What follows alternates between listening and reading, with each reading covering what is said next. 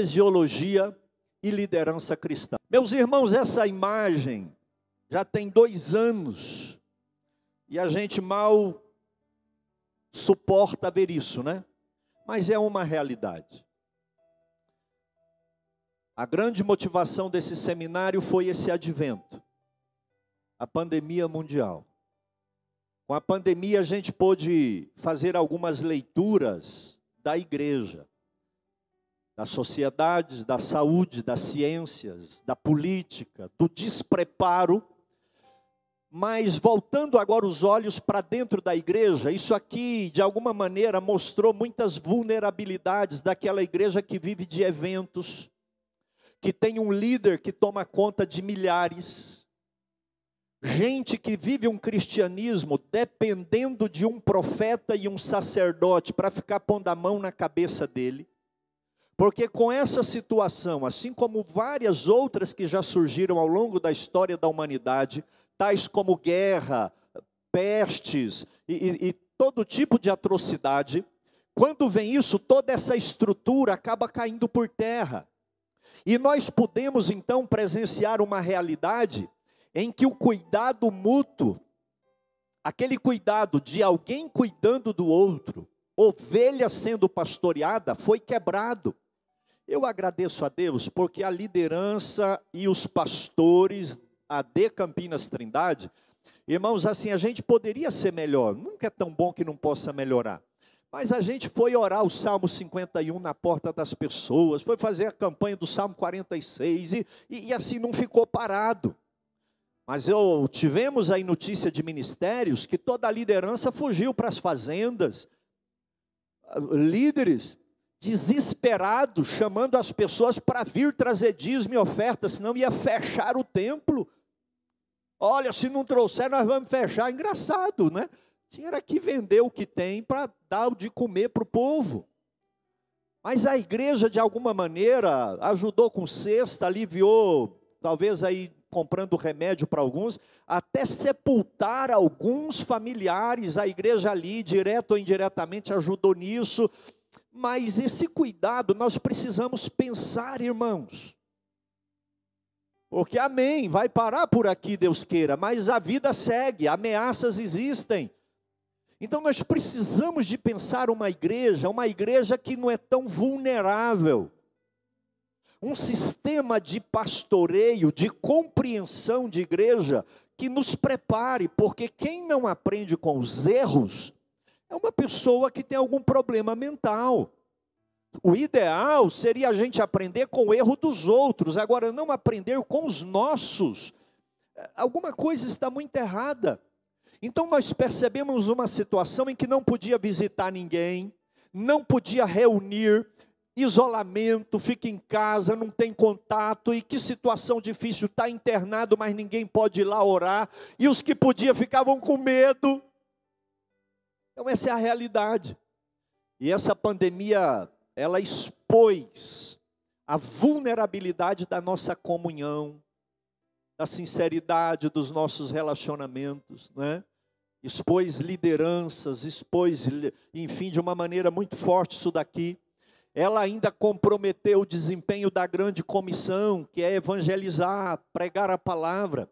Se em condições normais nós já quase não fazemos, e agora, com dificuldade financeira, com a saúde fragilizada, não podendo aproximar de ninguém, apesar de ser um cenário propício, né, um cenário de caos, ele é próprio para a pessoa ouvir a palavra, mas o que nós vimos foi uma igreja que recuou e ficou refém da ciência. A igreja que sumiu, né, não se ouvia. Eu estou falando de maneira geral, não entenda trindade, Assembleia de Deus, eu estou falando em linhas gerais. Na minha leitura, a igreja evangélica da nossa geração, em nível mundial, poderia ter feito muito mais. Com presença, com ajuda, vamos, vamos vender lote, vamos ajudar, e não fizemos. Uma outra vulnerabilidade que nós vimos na relação igreja e Estado. Me perdoe, mas nós somos uma geração de crentes que idolatra o Estado. Nós amamos o poder. Se entrar um missionário daqui, lá do Afeganistão, que agora está pior do que a Coreia do Norte, Portas Abertas divulgou isso, para ser crente. Se entrar aqui um missionário da, de qualquer lugar, uma vida difícil, um ganhador de alma, um pregador, alguém, amém, veio. Se entrar uma autoridade secular, todo mundo fica em pé, bate palma num ambiente cristão, de igreja, bíblico. Então somos uma igreja que idolatra o poder, o Estado. E aí vem a seguinte pergunta: até que ponto a igreja deve submissão ao Estado? No tocante a assuntos de fé e de crença. Ninguém adora mais, não lê Bíblia mais, eu tenho que obedecer. Então nós precisamos de pensar como igreja que nós somos e, e entender que existem aqui algumas circunstâncias que nós precisamos considerar dentro desse cenário, instigado, lendo sobre igreja, pesquisando, orando, conversando, falando, ora com pastor, ora com membro, enfim, a gente vem já de longa data dizendo: Senhor, e a igreja, e a liderança, e a noiva. Isso foi a grande motivação para esse seminário que nós estamos aqui hoje começamos. E a nossa expectativa é instruir o povo de Deus, é quebrar alguns paradigmas, alguns preconceitos até sobre a igreja, é fortalecer a sua liderança. Gente que tem ministério, que tem vocação individual para a obra, mas às vezes não tem dado a devida prioridade a isso. Então, dentro desse contexto aqui, é que nós queremos falar sobre a igreja. Igreja o novo povo de Deus. Hoje esse é o nosso assunto. Até aqui foi uma breve introdução, mas esse é o nosso assunto hoje. Igreja, o novo povo de Deus. Eu tenho uma referência bíblica aqui que eu não vou ler agora, tá? Você vai receber esse material depois. Efésios capítulo 2, do 19 até o 22. É, mas ele fala de maneira muito forte que nós somos cidadãos dos céus, no fundamento dos profetas, somos um edifício bem ajustado, dedicado ao Senhor, somos morada de Deus no Espírito Santo, enfim. Pois você vai ler e vai estudar. É um seminário, eu quero correr que aquele relógio ali, ele acaba roubando a minha paz, eu quero chegar aqui pelo menos em 30% desse conteúdo, para facilitar a vida dos pastores. Segunda-feira que vem, às 20 horas, aqui na igreja. Pois bem, eu quero começar então esse tema de hoje falando sobre a igreja como a igreja como o novo povo de Deus, reportando a um poema. Esse poema tem muito tempo que eu degusto, que eu acho ele interessante, já ouvi comentário, vez por vezes eu leio, e me ocorreu da gente começar esse seminário falando desse poema, esse poema A Segunda Vinda, do William Butler Yeats, esse homem escreveu isso aqui em 1920, pós Primeira Guerra Mundial. Então, naquele, naquela coisa de Primeira Guerra Mundial, Estados Unidos, Japão, aquela carnificina, aquele caos todo, acabou a guerra, mas todo mundo esperando o fim do mundo, né? Enfim, aquela situação terrível. Mal sabia que alguns anos logo ia começar a Segunda Guerra Mundial, né? Os alemães, aquela atrocidade toda. Mas William escreveu esse poema chamado A Segunda Vinda, e eu achei ele muito pertinente com o momento da igreja que nós estamos vivendo. Esse poema, ele é, ele é apocalíptico, ele é escatológico. A segunda vinda é a segunda vinda de Jesus que ele está falando. Mas olha a linguagem que ele usa. Escuta aqui.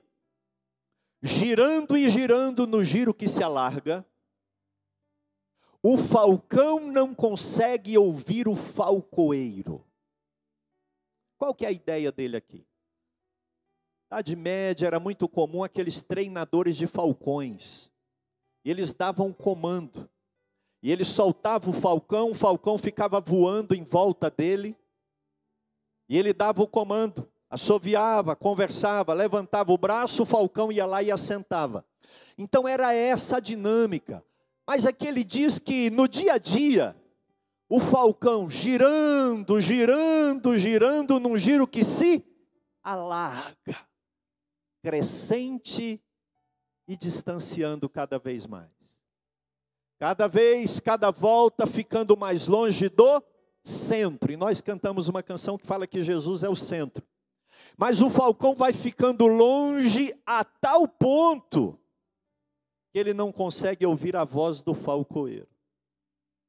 Aí é o caos. Ele já não tem comando. Ele não tem orientação. Ele não sabe mais o que fazer. As coisas desmoronam quando a gente não ouve o falcoeiro. O centro não pode segurar aquilo que está longe. O falcão foi embora. Olha a ideia disso daqui. Mera anarquia é lançada sobre o mundo. Já dizendo aqui, né? Não tem autoridade, era um mundo bipolarizado até hoje, direita, esquerda, comunismo, capitalismo, uma série de coisas, mas trazendo aqui para esse ambiente escatológico, não tem mais quem manda, o mundo virou uma anarquia. A maré turva de sangue é liberada. Carnificina, assassinato, enfim, a vida humana perdeu o valor. E ele diz assim: e em todos os lugares, eu acho isso aqui tremendo. A cerimônia da inocência é afogada. Ele coloca a inocência como se fosse algo grandioso, a cerimônia da inocência. Só que no ambiente de caos, onde não tem quem manda, onde não tem princípio, onde não se ouve o falcoeiro, a inocência é afogada, não tem mais inocente, não tem ninguém mais puro, não tem ninguém mais. Afogou a inocência. E ele continua dizendo: os melhores carecem de convicção, os bons são omissos duvidosos. Eles não têm determinação. Hoje acredita, amanhã não acredita mais. Hoje está confiante, amanhã, hoje está otimista, amanhã não está mais.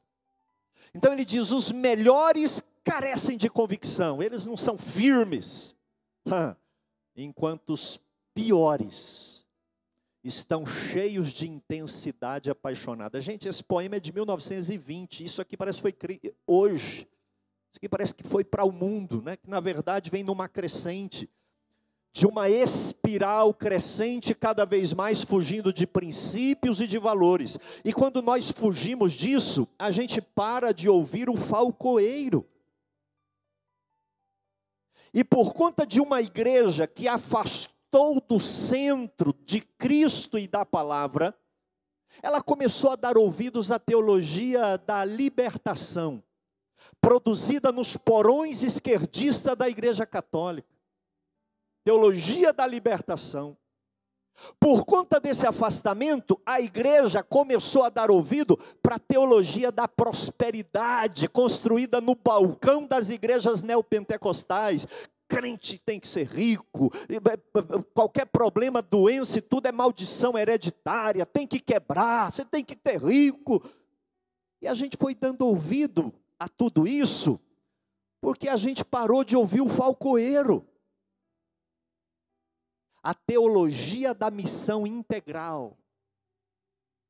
Igreja tem que fazer tudo, igreja tem que ter partido político, igreja tem que interferir, é a teologia da missão integral. A igreja é levantada para cuidar do meio ambiente, a igreja e começou a dar ouvido para tudo isso. A última voz que nós ouvimos agora, porque o falcoeiro ficou longe, é a teologia, a teologia do coaching, neurolinguística, pensamento positivo. Dá muito certo nas ciências, né? Psiquiatria, psicologia, lidar, são ferramentas poderosas, mas isso não é igreja. Isso não é voz do falcoeiro. E por conta dessas situações, é, é, é, coisas foram substituindo os comandos do Senhor.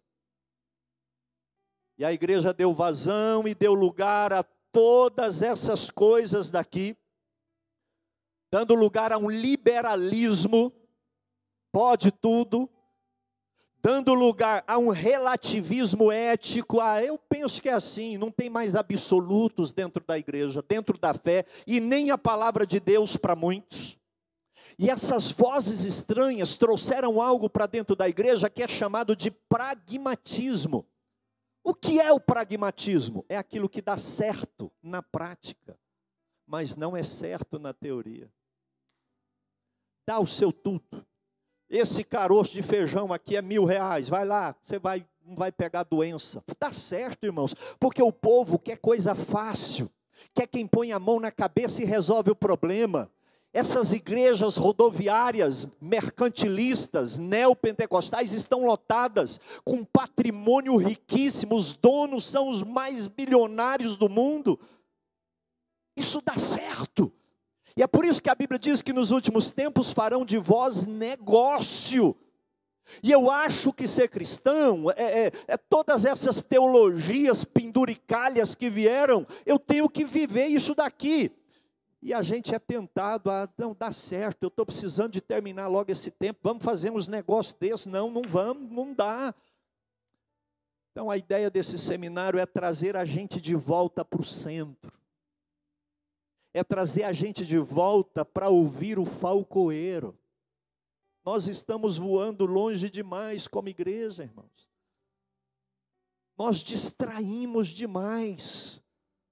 E nesse processo nós estamos voando muito longe daquilo que é o centro, de onde emana a meiga voz do soberano falcoeiro Jesus Cristo e o Evangelho. Então esse seminário, ele, ele, tem essa perspectiva. Vamos ouvir o que, que a Bíblia fala sobre igreja? Amém? Vamos voltar para o centro e ver o que, que Jesus, a Bíblia, fala que é igreja. Então é isso que nós faremos. Igreja, o novo povo de Deus. Eclesiologia é um ramo da teologia sistemática que estuda a igreja, as doutrinas da igreja. E por muitas pessoas acharem que ser salvo não tem nada que saber sobre a igreja, a eclesiologia acaba sendo um ramo da teologia sistemática. O que é teologia sistemática? É a teologia que estuda temas distintos. A teologia bíblica, ela estuda a Bíblia como um todo. A teologia sistemática, ela estuda tema: criação, pecado, salvação. E aí lê a Bíblia dentro dessa perspectiva. Então, a subdivisão da teologia que estuda a igreja é a eclesiologia. Eu até coloquei na apostila um pastor que estava com o pastor John Stott, não precisa falar, quem conhece é um bom leitor e é, acompanha a igreja, um grande referencial para todas as gerações. E aquele pastor virou para o pastor John Stott e perguntou assim: qual é o ramo da teologia na atualidade em que a igreja é mais displicente? Qual é o segmento da teologia em que nós, a nossa geração, menos valoriza. Ele disse que falou pensando que ele ia falar escatologia, todo mundo tem medo do fim, é, é, soteriologia, que é a doutrina da salvação. Enfim, diz que o John Stott virou para ele e disse assim: a doutrina da igreja. Eclesiologia é o ramo da teologia mais ignorado, segundo John Stott, dentro da teologia. Porque nós somos igreja, mas não investigamos, não queremos saber o que é a igreja, seus propósitos, finalidades. O que é ser igreja? Levantar a mão num salão, ser mergulhado numa água e agora eu sou igreja? Será que é isso ser igreja? Então, amados, eclesiologia é esse ramo essa subdivisão da teologia que estuda a igreja. E dentro dela tem a natureza da igreja. E a natureza da igreja nada mais é do que o conceito de igreja. O que é igreja? O que é igreja? Eu já te adianto que não existe nenhum lugar da Bíblia igreja se referindo a templo, a basílica, a catedral, a sinagoga, em lugar nenhum, igreja é templo, é prédio. Isso aqui é catedral, é, é, é, é mesquita, pode ser sinagoga, pode ser, é, enfim, uma basílica. Mas o prédio nunca é chamado na Bíblia de igreja, porque o prédio não é igreja, prédio é templo. E a gente erra muito fácil, ah, vou lá na igreja. Eu vou no templo. Local do evento, no templo. Porque igreja não é isso daí. Então, o que é igreja? Eu quero me recorrer a duas palavras gregas para que a gente tenha uma ideia de igreja. A primeira delas é Kyriakon. Está na apostila dizendo o que é o prefixo e tudo, você vai ver com mais detalhe. Agora eu quero sintetizar isso daqui. A palavra Kyriakon é uma palavra grega que é traduzida para igreja. E sabe o que, que ela significa? Ela vem de Kyrios. Kyrios é Senhor, é Deus. Então, Kyriakon significa aqueles que pertencem ao Kyrios, ao Senhor. Bonito esse significado, né? O que é a igreja? Aqueles que pertencem ao Senhor da igreja. Então, isso é ser igreja. Dentro do conceito dessa palavra aqui, Kyriakon, aqueles que pertencem ao Senhor. E é interessante porque é, é, algumas línguas, alguns idiomas, a palavra igreja, ela é oriunda de Kyriakon. Olha aqui, escuta aí, só para você ver aqui, ó. Em escocês, eu não sei a pronúncia, que eu nunca nem ouvi alguém falando, e se ouvi não entendi nada mas escrito leia-se assim. Em escocês, igreja é kirk, de Kiriakon. Em holandês é kerk, de Kiriakon. Em alemão é kirche, de Kiriakon. Em inglês, não é de eclésia, é de Kiriakon, church. Aqueles que pertencem a Deus. Olha que, olha que conceito bonito. O que é a igreja? Aqueles que pertencem a Deus. E é uma boa até para a gente memorizar, né? O que é a igreja? O conjunto daqueles que pertencem a Deus. Mas tem uma segunda palavra grega que nos ajuda na Bíblia a entender, e essa aqui é a mais comum: eclesia. O segundo é, ele é fechado. Eclesia composto de duas palavras, que significa chamados para fora. Ek, né? chamados, gritados. Ei, vem para cá, para o lado de fora. Então, são tirados de dentro de casa, da situação em que estava, para uma nova realidade. De dentro, ek. Kalel, chamado, gritado. E essa palavra ela é traduzida, aí vem a nossa igreja. Igreja vem de eclésia e não de criacone. Agora, em português, a palavra eclésia significa ajuntamento, assembleia. Assembleia, ajuntamento daqueles que são chamados para fora.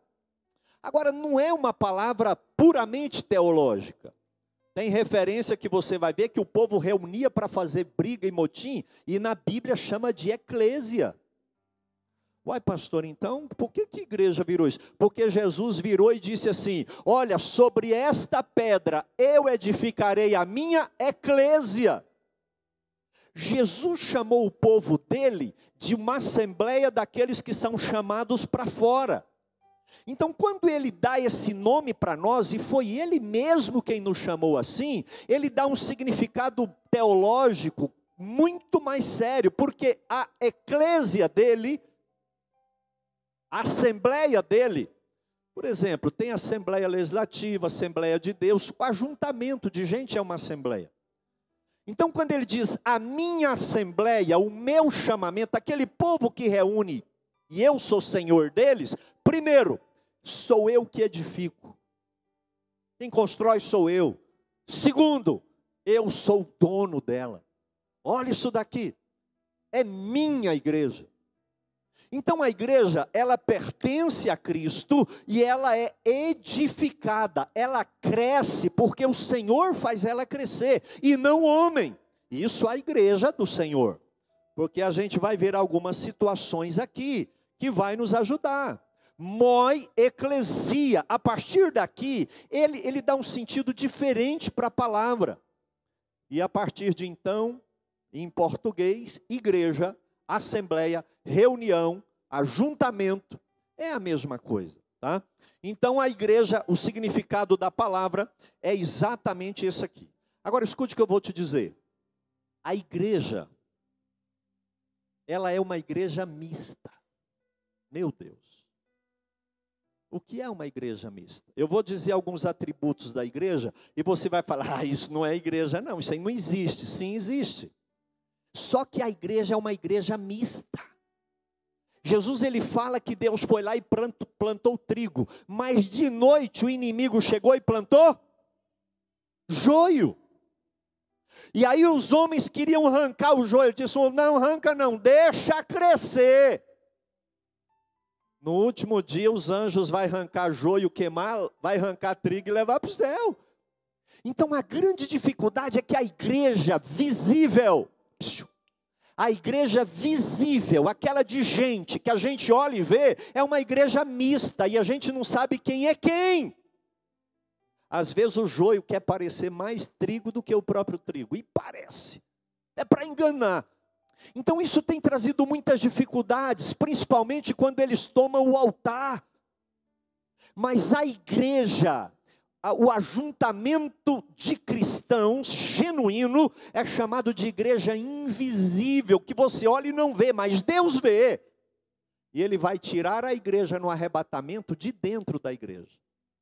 Deus tira o homem do mundo e traz para a igreja. E ele vai arrebatar a igreja de dentro da igreja. E aí, quando a gente lê lá, Senhor, no teu nome nós expulsamos demônio, Senhor, no teu nome nós fizemos a obra, e eu fiz capelania, e eu visitei, e eu levei ceia, eu não te conheço. Você estava na igreja, mas você é joio, você não é igreja.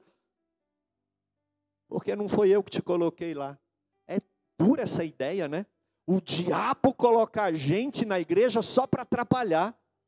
Mas Jesus fala: olha, veio o inimigo e semeou joio. Eu preciso de ter essa percepção, porque senão eu desanimo. Tem muita gente desanimada com a igreja, porque ele está mais preocupado com o joio, com quem não quer nada com nada e só dá escândalo. E como tem escândalo nessas mídias sociais, né, irmãos? E não cuida da igreja. Então nós precisamos atentar por isso aqui, que é uma realidade. Outra coisa, a igreja do Senhor não tem CNPJ, não tem dono, a igreja não é de líder, membros, a igreja é do Senhor Jesus. Amém, irmão? A igreja é do Senhor, a minha igreja, abrir meu ministério próprio, não sei, não é? Então, a igreja, ela é do Senhor, ela não é de homens apesar de que tem muitos que querem tirar proveito disso daqui.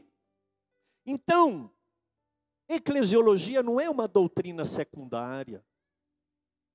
A doutrina da igreja, ela tem que ser levada a sério, é um assunto que o cristão, ele tem que ler, ele tem que pesquisar. E aqueles mais devotos ao estudo, se esse seminário servir pelo menos para você pesquisar mais, eu já estou satisfeito, né? Outros para ter um pouco de conhecimento e, e, e saber mais o que é igreja. Mas vamos seguir aqui. Primeira igreja é o povo de Deus. Lá no Antigo Testamento, o povo de Deus era Israel. Isso aqui causa um ciúme até hoje. No início da igreja, então, nem se fala. Quando os cristãos falavam agora, nós somos o povo de Deus, os judeus matavam. Mas não somos nós cristãos que falamos isso, a Bíblia diz isso. Toda aquela prerrogativa do Antigo Testamento, todo, tudo aquilo que dizia sobre o povo de Deus, agora, no Novo Testamento, na nova aliança, isso tudo é atribuído a quem compõe a igreja de Cristo de verdade. E quando você estiver lá com os pastores, eu tenho aqui as referências que chama a igreja de povo de Deus. Aprofundando um pouco mais nessa ideia aqui, Paulo chama os crentes de filho de Abraão. Preste atenção. Paulo, escrevendo aos Gálatas, ele chama a igreja de o Israel de Deus. Então, aquilo que Deus tinha cuidado lá no Antigo Testamento com Israel, agora o Israel de Deus na atual dispensação é a igreja. E todo aquele legado, povo santo, nação santa, adquirido, sacerdócio real, tudo isso vem promessa do Antigo Testamento e é colocado exatamente para a igreja. É tão forte isso, que Paulo fala que o judeu circuncidava a carne para ser conhecido como judeu, mas o cristão ele tem o coração circuncidado, porque a circuncisão da carne não vale para nada, o que conta é a circuncisão do coração, é a circuncisão da igreja. E Paulo vai mais longe quando ele diz que os judeus são como os filhos de Agar. A aliança do Sinai, ela representa os filhos de Agar da escrava. Mas a igreja representa os filhos de Sara, filhos da promessa. E quem é crente em Deus pela promessa é verdadeiro filho de Abraão. Você é filha de Abraão. Toma posse disso. Você, irmão, é filho de Abraão. Eu sou Israel de Deus, eu sou o povo de Deus, porque a Bíblia diz que eu sou. Existe uma teologia rabínica judaizante que quer colocar os olhos de Deus ainda no judaísmo, como, como se a Bíblia não dissesse que a velha aliança aos hebreus caducou, já era. Agora, judeu e gentil, em Cristo Jesus, é povo de Deus. Quem é povo de Deus aí? Irmão, igreja é povo de Deus, olha, olha isso. Ah, pastor, eu queria tanto ter nascido em Israel, e tem aí goiano brasileiro que anda com aquele chapeuzinho, né? Eu queria ir, ir menorar, e que você não precisa daquilo lá, não, você já tem o sangue de Jesus Cristo, você é povo de Deus, entenda isso. Isso é ser igreja, queridos. Se a igreja é o povo de Deus, a igreja também é o corpo de Cristo. E como corpo de Cristo, preste atenção aqui, ela só tem um cabeça. O cabeça é Cristo. A igreja é uma só. É o corpo. Então a igreja é o corpo de Cristo e vocês terão oportunidade de ver todas as referências aqui. Enquanto a cabeça é uma, o corpo tem vários membros, alguns até em duplicidade, duas mãos, dois pés, dois olhos, dois ouvidos, orelhas. Enquanto no corpo tem vários membros diferentes, mas todos interligados, e todos formam um corpo, só tem um cabeça. Então a igreja é o corpo de Cristo, ele é o cabeça, está sentado ao lado da destra do Pai, e nós somos de uma maneira coletiva o corpo de Cristo. E individualmente, nós somos membros do corpo de Cristo. Olha que coisa séria isso. É por isso que quando um crente peca, ele compromete toda a igreja. Lembra de Acã? Acã pecou, todo Israel perdeu a guerra. Não é? Derrubaram Jericó, que era uma grande cidade, facilmente, mas o, o Acã foi lá e pecou, e pegou imagem de escultura e roubou. Daí a pouco, uma cidadezinha desse tamanho chamada Ai. Eles perderam e teve judeu que morreu. Por quê? Porque estava alguém em pecado, era um povo. Como um corpo, o seu pecado me compromete como um, por, um corpo, a sua santidade me abençoa. Olha que coisa tremenda isso. Povo de Deus, corpo de Cristo, templo do Espírito Santo de Deus. Não sabeis vós que sois templo de Deus? E que o Espírito Santo habita. Deixa eu te dizer, o Espírito Santo não passeia, não visita, não vem te ver de vez em quando. O Espírito Santo habita dentro do crente que é igreja, porque igreja é templo do Espírito Santo. Gente, que isso? Eu, eu tinha hora que eu parava e chorava, falava, Senhor, eu, eu, eu, eu não sabia. Sabe aquele negócio? Falei assim, é, é tão lindo isso. Queridos, igreja é um projeto de Deus, igreja não é um acidente. A, a, aquela, aquela, aquela visão, ah, o projeto de Deus com o judeu não deu certo, aí ele pegou e inventou a igreja. Não, a igreja já estava no coração de Deus desde o Éden. Alguém diz que aquela comunhão de Adão e Eva com Deus antes do pecado é o que ele quer com a igreja. Israel foi um acessório no meio para que nascesse o Messias e ele levantasse a igreja de judeus gentios. Esse é o projeto de Deus. É, os seus não receberam, aí ele teve que fazer uma gambiarra. Não, igreja é projeto de Deus, é povo de Deus, corpo de Cristo e templo do Espírito Santo de Deus.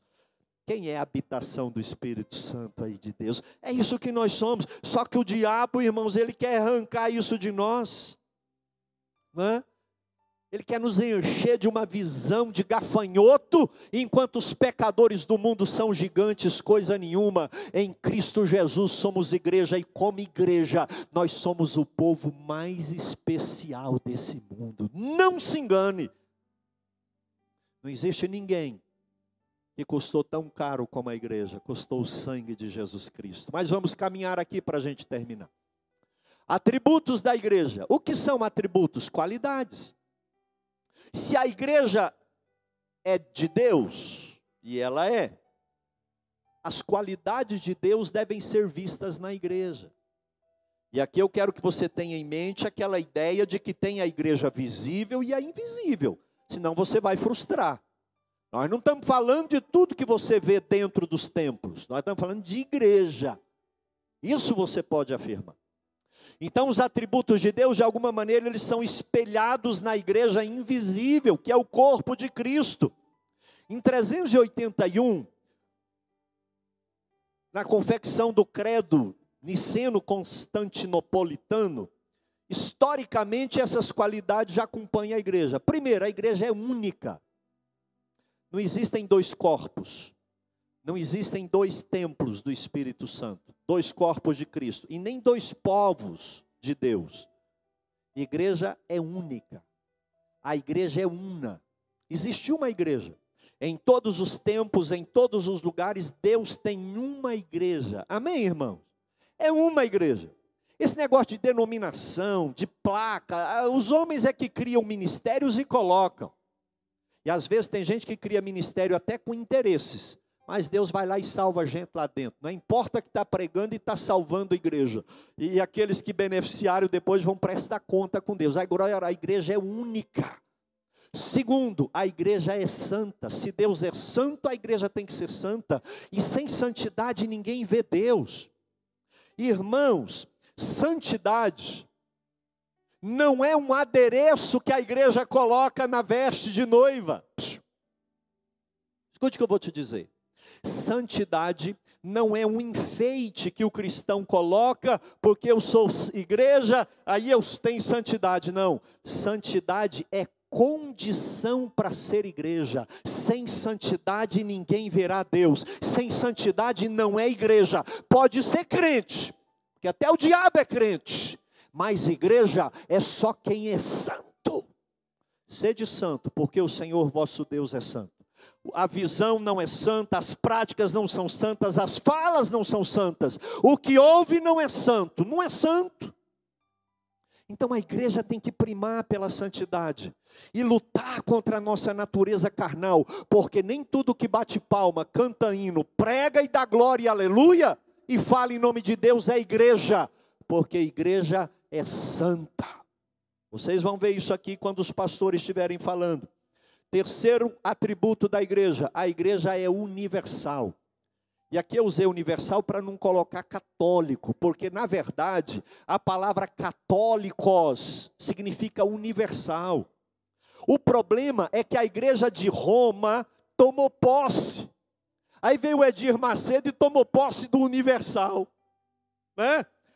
os papistas pegaram o católico, os edmaristas Macedo pegaram o universal, mas é católico universal significa em todo o universo só tem uma. Em todos os tempos. Eu não titubeio em dizer que eu sou um católico apostólico cristão, eu só não sou romano. Eu só não adoro Maria.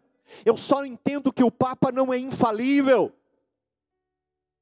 porque o católico romano é que é o problema. Agora a igreja ela é católica cristã, porque a palavra católicos significa universal. Queridos, em todos os lugares e em todos os tempos. A igreja é uma só, ela é uni. Ora, se Deus é Senhor do universo, se Deus manda e é dono, rei das nações, é óbvio que a igreja dele é universal.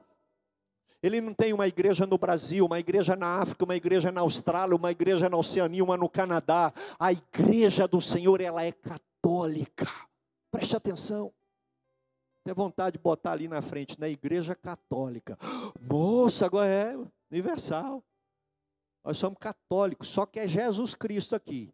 Não é Roma, não é Maria, não é santo, não é divino para eterno, não. É o sangue de Jesus Cristo, Senhor, que nos salva. Amém, irmãos? Então, desde o início lá, mas os, os papistas tomaram posse desse nome, né? Universal, católico. Quarta característica, a igreja é apostólica. O que é uma igreja apostólica? É a igreja que segue o ensino dos apóstolos. E não é seguir os apóstolos, ah, a chave de Pedro está seguindo porque fulano substituiu. Não, não é uma dinastia, não é uma substituição de cargo. É seguir aquilo que chegou até nós pelos apóstolos, porque quem escreveu foram os apóstolos. Jesus chamou doze homens, discipulou esses doze homens, investiu neles, derramou o Espírito Santo sobre eles, falou: agora vai e prega. E a igreja nasceu. Então, quando fala que nós somos uma igreja apostólica, não é que a gente volta para a pessoa do apóstolo, é a palavra, o conhecimento de Deus através do apóstolo que nós seguimos. Tradição, revelação que esteja contrário aos pais apostólicos, nós não seguimos. Então, isso aqui, irmãos, são verdades sobre a igreja. Né? A igreja é única, é santa, é universal e é apostólica. E eu termino com o propósito da igreja. O que é o propósito? A finalidade. O que é um propósito? A razão de existir. Fala para mim, igreja existe exclusivamente para cuidar das causas ambientais? Sim ou não? Igreja existe para ter um partido político e concorrer em pé de igualdade? É para isso que Jesus colocou a igreja? Igreja existe para equiparar as causas de injustiça social e cuidar de orfanato e fazer faculdade escola. Foi para isso que Deus deixou a igreja. A igreja pode até fazer essas coisas, desde que ela tenha em mente o propósito dela. Isso pode ser ferramenta para ela alcançar o propósito, mas não é o propósito dela, ela não existe para isso. Para que, que a igreja existe? Em relação a Deus adoração. Só existe uma agência na terra habilitada em adorar a Deus: a igreja. Se a igreja não adorar, ninguém adora. Políticos não vão fazer. Ambientalistas não vão fazer. Cientistas não farão. Porque em relação a Deus, o propósito da igreja é a adoração. E esse propósito é duplo. Adoração coletiva. Irmãos, como é bom adorar coletivamente. Cantar, ler a palavra, né, como foi lido aqui. Isso é adoração coletiva, congregacional. E o autor aos Hebreus fala: não abandone as vossas congregações, porque igreja é ajuntamento. Nós vamos falar sobre isso quando for falar de membresia. Hoje a gente está falando sobre igreja além da adoração congregacional coletiva, A igreja existe para ensinar pessoas a adorar individualmente. Olha aqui para mim. Olha aqui. O seu estilo de vida, o meu estilo de vida, precisa ser um estilo de quem adora a Deus em espírito e em verdade. Eu não posso vir aqui adorar coletivamente se o meu estilo de vida é um estilo que não adora a Deus. Então a igreja existe para adorar a Deus, amém? Para cima, para o alto, vertical. Mas a igreja, em relação a si mesma, para dentro, ela existe para ajudar uns aos outros, edificar uns aos outros, cuidar uns dos outros. Ninguém aqui é melhor do que o outro, cada um tem um dom. Nós somos um corpo e o corpo ele se alimenta, a boca mastiga, o, o, o, o estômago eh, coloca uns produtos, o intestino arranca ali o que presta, vai para a corrente sanguínea, o que não presta é jogado fora, cada um tem sua função. Mas em relação a si, o propósito da igreja é cuidar um do outro, irmão. Porque quando um cuida do outro, o corpo cresce de verdade. Deus dá o crescimento. Então, em relação a Deus, adoração, em relação ao irmão, é tão bonito isso que a gente chama o outro de irmão, porque nós somos da família de Deus, nós somos povo de Deus, nós somos irmãos. Em relação ao irmão, servir, cuidar. Olha isso, nós temos responsabilidade uns com os outros. Pastor, e em relação ao mundo? Ao lado, para cima Deus, para dentro a própria igreja. E ao lado, do lado de fora, quem não é evangélico, quem não é cristão de verdade, evangelização, discipulado. Ide por todo mundo e pregai o evangelho a toda criatura. Quem crer e for batizado será salvo, mas quem não crer será condenado. E o plano de Deus de evangelização não é conferência, não é trazer gente famosa para pregar na cidade, não é, não é fechar ginásio, não é trazer gente que é, é, é cheio de fã-clube. Já me cercaram, pastor, 50 conto o ingresso, lota, 80% é do artista, do cantor, do pregador. 10% é para a igreja, 10% é para a agência que, que, que organiza a vinda dessa celebridade. Ele vai com 80, 100 mil reais. Fica 10 para cá, 10 para lá. Nunca tive coragem de sujeitar a igreja a fazer isso. Dá certo. Até ímpio vem, ri, rola de rir, paga tranquilo. Mas não é isso que é evangelizar. Evangelizar é falar espontaneamente com quem você convive. Que Jesus é bom, que Ele salva, perdoa pecado, cura enfermidade, batiza com o Espírito Santo e vai nos levar para morar no céu. Ide por todo o mundo, melhor seria traduzido por onde você for, tendo ido, onde você estiver, prega o Evangelho. Não precisa de evento, de foguete, de celebridades. Precisa que os crentes proclamem o Evangelho. Igreja é constituída de ovelhas Diga ovelha, gera ovelha. Ovelha gera ovelha. Então, em relação a Deus, adoração, em relação à igreja, o propósito é cuidado, é serviço. Em relação ao mundo, evangelismo e obra missionária. Semana que vem, nós vamos falar sobre membresia. De onde foi tirada essa ideia de que eu preciso ser membro de uma igreja.